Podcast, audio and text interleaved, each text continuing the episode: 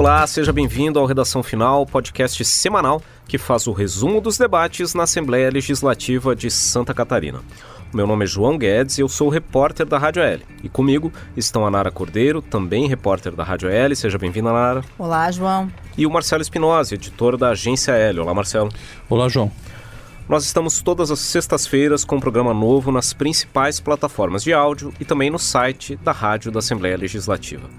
Essa é a edição de número 47 do Redação Final e a gente começa falando da aprovação em plenário da medida provisória que garante a manutenção dos incentivos fiscais para os defensivos agrícolas e também itens do setor de alimentos. No segundo bloco, a gente fala de propostas para garantir recursos para a segurança pública e para reforçar o combate à violência doméstica. Por fim, na terceira parte do programa, a gente trata da regulamentação de leis aprovadas na Assembleia Legislativa para devolver o IPVA de quem teve o carro roubado e para formalizar a produção de queijo artesanal. Vamos em frente.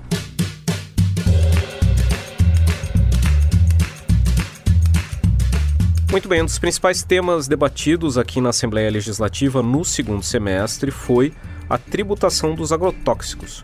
No mês de agosto entrou em vigor um decreto que eliminou a isenção de ICMS para esses produtos no estado. Depois, por pressão do setor produtivo e de parte aqui da Assembleia Legislativa, o governo editou uma medida provisória para retomar o benefício fiscal dos defensivos agrícolas pois esse texto tramitou aqui na casa nos últimos meses e foi aprovado nessa última semana com alterações em relação à MP original.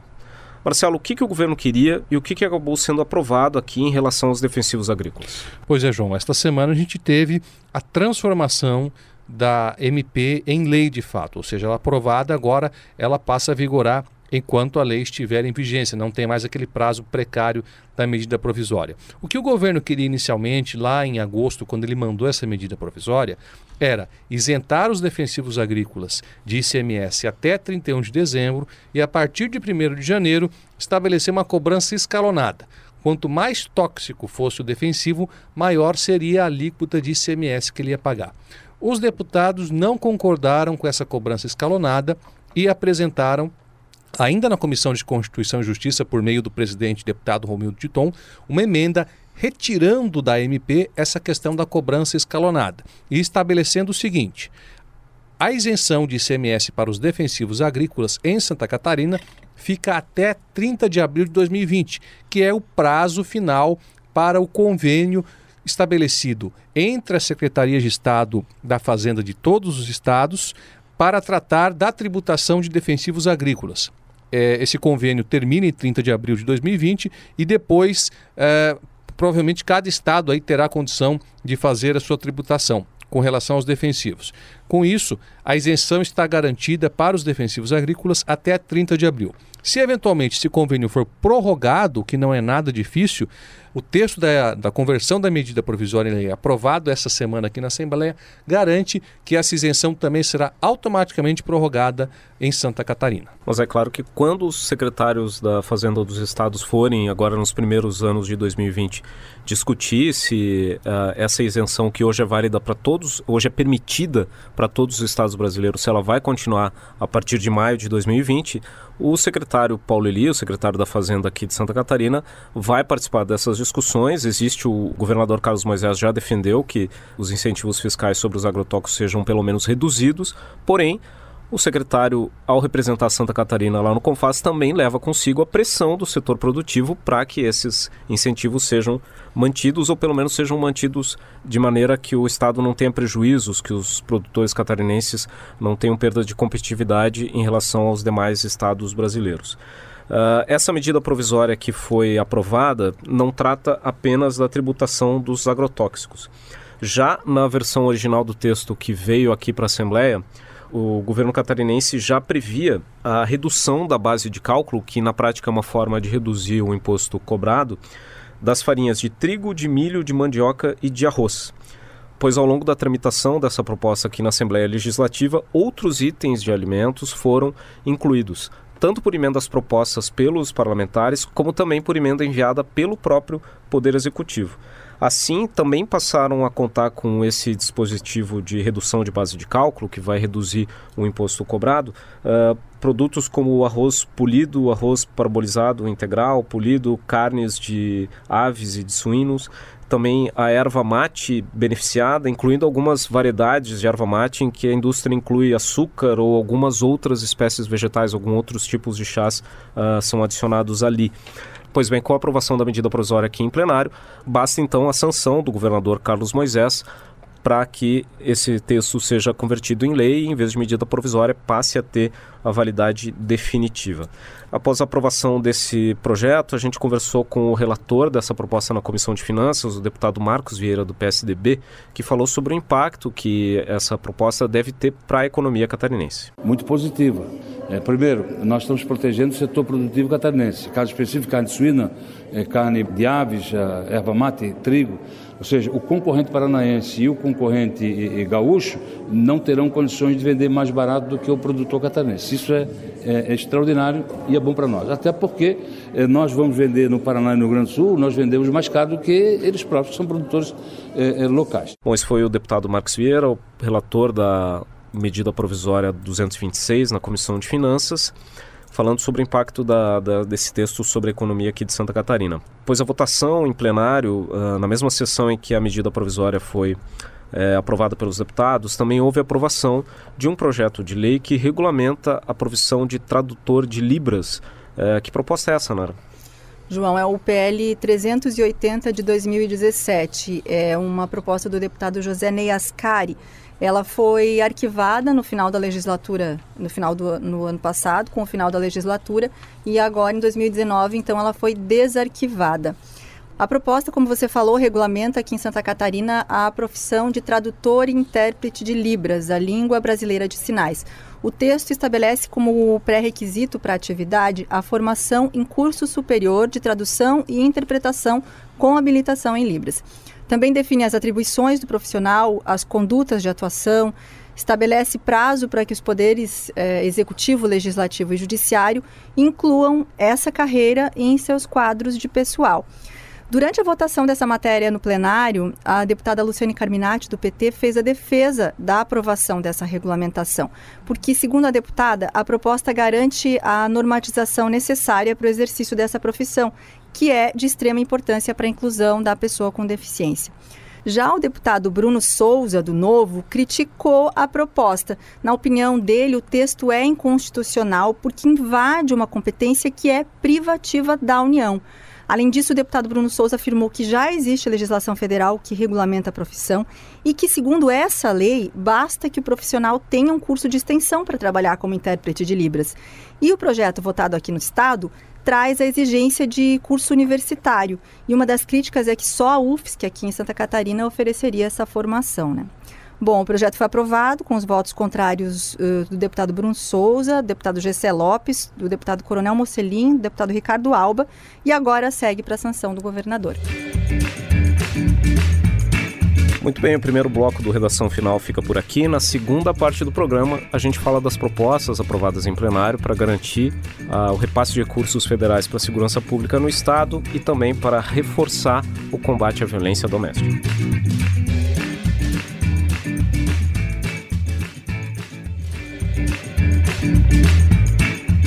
Muito bem, também nessa última semana, os deputados aqui na Assembleia Legislativa aprovaram em plenário dois projetos de lei que buscam cumprir uma exigência da legislação federal, do governo federal, para garantir recursos para a segurança pública. É o projeto de lei número 396 de 2019, que cria o Fundo Estadual de Segurança Pública, e o projeto número 397, também de 2019, que cria o Conselho Estadual de Segurança Pública. Essas duas propostas, a criação do fundo e do conselho, cumprem a exigência da legislação federal para que o Estado de Santa Catarina possa receber recursos do Fundo Nacional de Segurança Pública. Do total de, de recursos desse fundo, 2% é reservado para o Estado de Santa Catarina. Mas até agora, Santa Catarina não podia receber porque a legislação prevê que o repasse desses recursos seja fundo a fundo. O governo federal só repassa se o estado de Santa Catarina tiver um fundo criado com restrições sobre para onde pode ser destinado esse recurso depois que ele chega aqui, para não correr o risco desse recurso ser repassado para o Caixa Geral do Estado e acabar sendo destinado para outras finalidades. Uh, aqui, durante a votação, o líder do governo, o deputado Maurício Scudilarque, do PL, também o presidente Júlio Garcia, o presidente aqui da Assembleia Legislativa, mencionaram que já há uh, a, estimativa de 29 milhões de reais disponíveis para serem repassados aqui para esse recém-criado Fundo Estadual de Segurança Pública. O presidente Júlio Garcia também observou que a Assembleia teve que dar um tratamento célere a essa proposta, uma vez de que o governo do estado encaminhou essas proposições aqui para o legislativo apenas no início do mês de novembro. Então, uh, o parlamento teve aí menos de um mês para fazer toda a tramitação e aprovar, inclusive em redação final, para que o governador pudesse sancionar antes do fim do prazo máximo estipulado pelo governo federal, que era 30 de novembro. Agora, com a aprovação dessa proposta e a garantia da criação do fundo, o governo vai poder receber esses recursos do governo federal e essa lei do fundo, que foi aprovada aqui no parlamento, prevê em que projetos ou ações que esses recursos podem ser investidos. Basicamente, o dinheiro do fundo pode ser destinado para investimentos na infraestrutura dos órgãos da segurança pública, né? a Polícia Militar, o Instituto Geral de Polícias, a Polícia Civil e o Corpo de Bombeiros Militar também para aquisição de equipamentos, de veículos, além, é claro, de construção e reforma de unidades, e também investimentos em sistemas de informação e de inteligência, além de programas de capacitação dos profissionais da segurança. Também a, a possibilidade de destinação de uma parte de recursos para programas habitacionais voltados para os servidores da área da segurança. Pois bem, além dessa proposta, o plenário também aprovou um projeto de lei que diz respeito às regras para que atletas não nascidos em Santa Catarina possam participar dos Jogos Abertos. É, é isso, Marcelo? Isso, João, é o projeto de lei 132-2018 do deputado Rodrigo Minotto do PDT, uma proposta que buscou tornar menos restritiva a participação de atletas que não são nascidos em Santa Catarina mas tem algum vínculo com o Estado nas competições oficiais organizadas pela FESPORT, entre elas os Jogos Abertos de Santa Catarina, conhecidos como JASC. Esse projeto ele recebeu uma emenda substitutiva global do deputado Fernando Krelin, com base em manifestações do Conselho Estadual do Desporto, o SEDE Santa Catarina. O pedido foi para que, ao mesmo tempo em que se beneficiasse os atletas nascidos em Santa Catarina, se possibilitasse também que atletas que porventura tiveram alguma formação aqui no estado, mas foram para outros locais do país em busca de melhores condições, também tivessem condições de participar dessas competições. Para isso foram criadas algumas regras com relação a tempo de permanência, enfim, mas a, o novo projeto foi aprovado esta semana, ele é menos restritivo com relação à participação de atletas de outros estados. Por exemplo, um atleta nascido em outro estado, mas que tenha sua formação garantida aqui em Santa Catarina, poderá participar do JASC normalmente. A matéria agora vai para a análise do governador Carlos Moisés da Silva e ela revoga uma lei aprovada em 2017 aqui na Assembleia que tornou um tanto quanto restritiva a, a contratação de atletas de outros estados apenas para a competição dos Jogos Abertos de Santa Catarina, já que há uma crítica no meio esportivo com relação a municípios grandes, municípios maiores, que têm melhor condição financeira, que importam atletas de outros estados apenas para a disputa do JASC. Quando acaba a competição, esses atletas voltam para seus locais de origem, e digamos que não fica nenhum legado do investimento que foi feito pelo município, apenas eventuais medalhas conquistadas. O que, que seria a formação? Seria tipo frequentou a escola aqui em Santa Catarina ou treinou? Teve, o que, que seria? A é a, a formação dele de base enquanto atleta. Hoje ele sendo um atleta profissional, a formação dele de base, ainda na, na, questão amadora, na presença, por exemplo, de escol em escolinhas de formação, mesmo na rede regular de ensino, deve ter sido feita aqui em Santa Catarina e é necessário que haja uma comprovação disso, mesmo que eventualmente ele não tenha nascido no estado. Mas se ele se forjou enquanto atleta, hoje ele é um atleta profissional, de repente num grande clube em São Paulo, no Rio, mas teve seu início aqui em escolinhas mantidas pelo município ou mesmo por projetos sociais, ele teria condições, desde que ele obedeça um prazo específico citado no projeto, de poder disputar as competições dos Jogos Abertos. Muito bem, e nessa última semana, em todo o mundo, houve muita discussão sobre a questão da violência doméstica, da violência contra a mulher porque no dia 25 de novembro foi o Dia Internacional para a Eliminação da Violência contra as Mulheres, que é uma data instituída pela Organização das Nações Unidas. Pois nessa mesma semana, a Comissão de Saúde aqui da Assembleia Legislativa aprovou uma proposta que tem o objetivo de reforçar o combate à violência doméstica. É um projeto do deputado Fabiano da Luz, do PT, né, Nara? Isso, João, é o PL 311 de 2019 esse projeto inclui lá nas ações de estratégia de saúde da família a prevenção à violência doméstica. A Estratégia de Saúde da Família é o antigo Programa de Saúde da Família, o PSF. É uma ação implantada pelo Ministério da Saúde que é desenvolvida de forma corresponsável entre a União, os estados e os municípios. Seria o primeiro nível de atenção do Sistema Único de Saúde e trabalha principalmente a prevenção, né?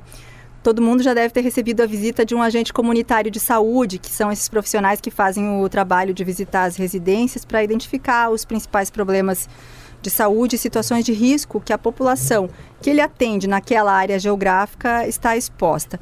Eles também orientam, encaminham para outros níveis de atendimento, o objetivo, então, é essa atenção primária do sistema público de saúde. E, de acordo com o projeto aprovado na última reunião da Comissão de Saúde, os agentes comunitários que atuam no Estado seriam capacitados para, entre outras ações, informar sobre a Lei Maria da Penha, sobre os serviços que garantem a responsabilização dos agressores, acolher e orientar crianças, idosos e mulheres vítimas de violência e encaminhá-los, quando necessário, para os serviços de rede de atendimento especializado, enfim, uma série de ações, eh, principalmente educativas e informativas, no que diz respeito à prevenção à violência doméstica. O texto prevê que a responsabilidade de coordenação, planejamento e operacionalização dessas ações será da Secretaria de Estado da Saúde, de forma articulada com a Secretaria de Estado do Desenvolvimento Sustentável e com o Ministério Público. O projeto de lei, então, foi aprovado pela Comissão de Saúde na última reunião e tem que passar agora pela Comissão de Direitos Humanos antes de ser votado no plenário. Bom, quem quiser acompanhar mais notícias sobre a tramitação dessa e de outras propostas aqui na Assembleia Legislativa, pode acompanhar o nosso noticiário da Agência de Notícias da Assembleia no agencial.alesc.sc.gov.br ou também os nossos perfis nas redes sociais no Facebook, facebook.com/assembleiasc no Instagram e no Twitter nós estamos no arroba Assembleia SC. E quem quiser ficar por dentro das discussões que acontecem aqui na Assembleia Legislativa, pode receber também notícias pelo WhatsApp. É só mandar a mensagem sim para o telefone 48 9960 1127. E esse foi o segundo bloco do Redação Final. Na terceira parte do programa, a gente fala sobre a regulamentação de leis já aprovadas na Assembleia para a devolução do IPVA de quem teve o carro roubado e também para a produção de queijo artesanal de leite cru. Muito bem. É, muitas das leis que são aprovadas aqui no parlamento e sancionadas pelo governador ainda precisam de uma regulamentação por parte do Poder Executivo para serem efetivamente aplicadas aqui em Santa Catarina.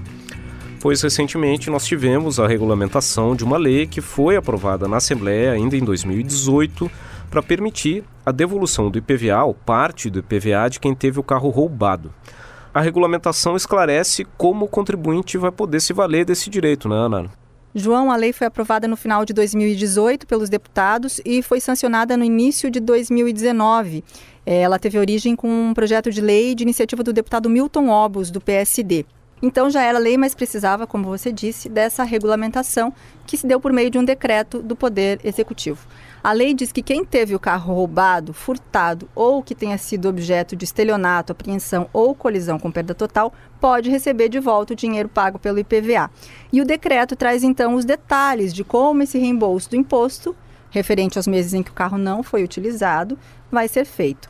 Então, para calcular esse ressarcimento, o valor do IPVA é dividido em 12 partes, uma parte referente a cada mês do ano. Se o proprietário do automóvel teve a ocorrência, o roubo, o furto, enfim, do carro em abril, poderá pagar apenas o valor proporcional aos primeiros quatro meses do ano, ou seja, somente pelo período em que o carro foi utilizado.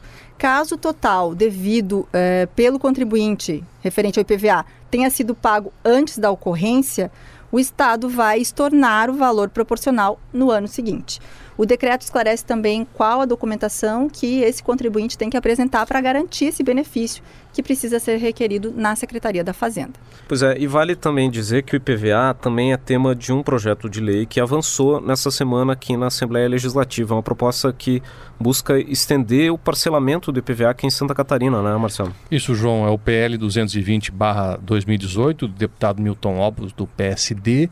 Esse projeto foi aprovado na Comissão de Finanças com uma emenda substitutiva do deputado José Milton Schaefer, que é o relator da matéria, foi o relator da matéria na Finanças. O que, que o deputado fez nessa emenda?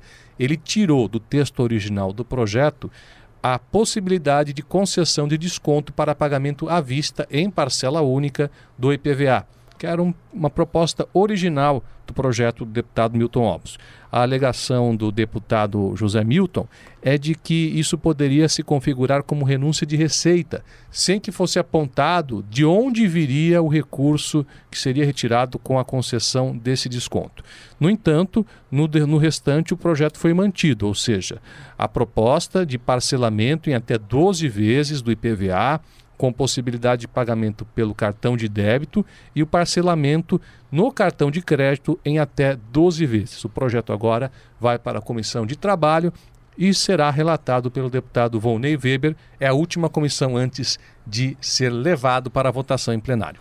Pois a gente estava falando agora há pouco da regulamentação da lei que permite o ressarcimento do IPVA de quem teve o carro roubado. E também recentemente o governo do estado publicou um decreto que regulamenta uma outra lei que foi aprovada aqui na Assembleia Legislativa, que cria regras para a produção e comercialização do queijo artesanal produzido a partir de leite cru aqui em Santa Catarina. Uh, esse texto já havia sido aprovado pelo parlamento no final de 2017, era um projeto de lei de autoria do deputado João Amin, do PP. Foi transformado em lei no começo de 2018 mas somente agora vai poder ser efetivamente aplicado porque o governo do estado publicou no dia 21 de novembro um decreto que traz a regulamentação dessa lei. A lei traz em linhas gerais as, os requisitos, as normas para a produção desse produto, mas agora com o decreto traz um, um regramento mais específico que permite, por exemplo, que as autoridades sanitárias, que os técnicos da SIDASC, da IPAGRE, por exemplo, uh, orientem uh, os produtores sobre o como eles devem proceder e também façam a fiscalização sobre esse produto. Vale dizer que o queijo, esse queijo artesanal contemplado na proposta, é aquele que é produzido com leite cru recém-ordenhado na própria fazenda e processado por meio de métodos tradicionais, os métodos que são passados de pai para filho nas pequenas propriedades catarinenses e também cuja produção seja feita com mão de obra predominantemente familiar agora com uh, essa regulamentação ficam claros quais são os requisitos para a produção, os requisitos, por exemplo, de sanidade do rebanho, se não há qualquer tipo de doença afetando os animais daquela propriedade onde está sendo feita a produção, quais são as exigências mínimas para Uh, a água utilizada, o leite utilizado, uh, os requisitos para a infraestrutura da queijaria, para o treinamento dos trabalhadores e também algumas regras sobre o período de maturação do queijo. Esse regulamento também trata da comercialização do produto, uh, como regras para embalagem, transporte e também o registro da queijaria e do queijo. O deputado João Amin, que é autor da proposta que deu origem à lei, se manifestou em tribuna essa semana sobre essa regulamentação e destacou que essa proposta tem uma importância de permitir a formalização dessa produção que pode, uh, dessa forma, se consolidar como uma fonte de renda de muitas pequenas propriedades aqui em Santa Catarina. Muito bem, a redação final fica por aqui. Esse é o podcast da Assembleia Legislativa de Santa Catarina. Nós estamos toda semana nos tocadores de áudio como Spotify, Google Podcasts e Apple Podcasts e também no site radio.alesc.sc.gov.br. Programa gravado no estúdio da Rádio da Assembleia Legislativa em Florianópolis, comigo, João Guedes, repórter da Rádio L, com a Nara Cordeiro, também repórter da Rádio L, e o Marcelo Espinosa, editor da Agência L. Na gravação e edição de áudio, João Machado Pacheco Neto e Mário Pacheco. Até a próxima.